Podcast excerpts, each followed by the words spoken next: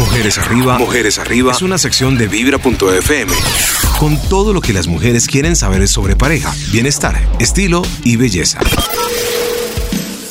Hola amigas de Vibra, soy Angie Reyes y a mí también me aterra hacerme la citología. Sin embargo, sé que es muy importante para la detección temprana del cáncer, por eso me la hago cada año y siempre reclamo los resultados.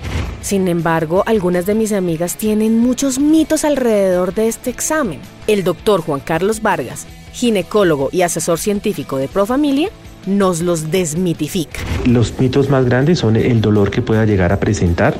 Eh, para ello, pues mm, la forma de eh, disminuirlos es una adecuada técnica en la postura del espéculo.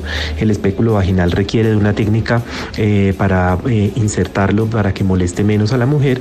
Y la otra creencia es que las mujeres piensan que la citología la toma de un pellizco, un pedazo del cuello uterino para análisis y no, realmente lo que se hace es recoger células que normalmente se han desprendido del cuello uterino y lo que se hace es con la ayuda de un escobillón y de un cepillo se recogen estas células para el análisis. Otro de los mitos presentes es que algunas de las mujeres piensan que la citología les puede transmitir infecciones. Es importante que se exija todo lo relacionado con prevención de infecciones intrahospitalarias, es decir, que el espéculo sea un espéculo desechable, que el material o los instrumentos con que se toma la citología igualmente sean desechables y se haga un depósito adecuado de los mismos después del uso.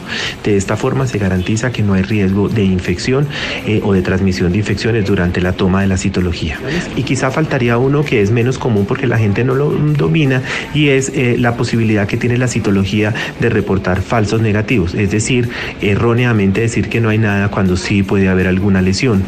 Para mejorar eso no depende ni de la paciente, eh, sino depende más de la técnica con cetome y el país además ha ingresado en una nueva modalidad que es la toma de la citología de fase líquida eh, junto con las pruebas para detección del ADN del virus del papiloma humano.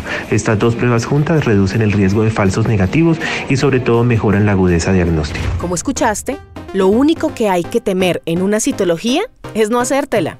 Literalmente podría salvarte la vida.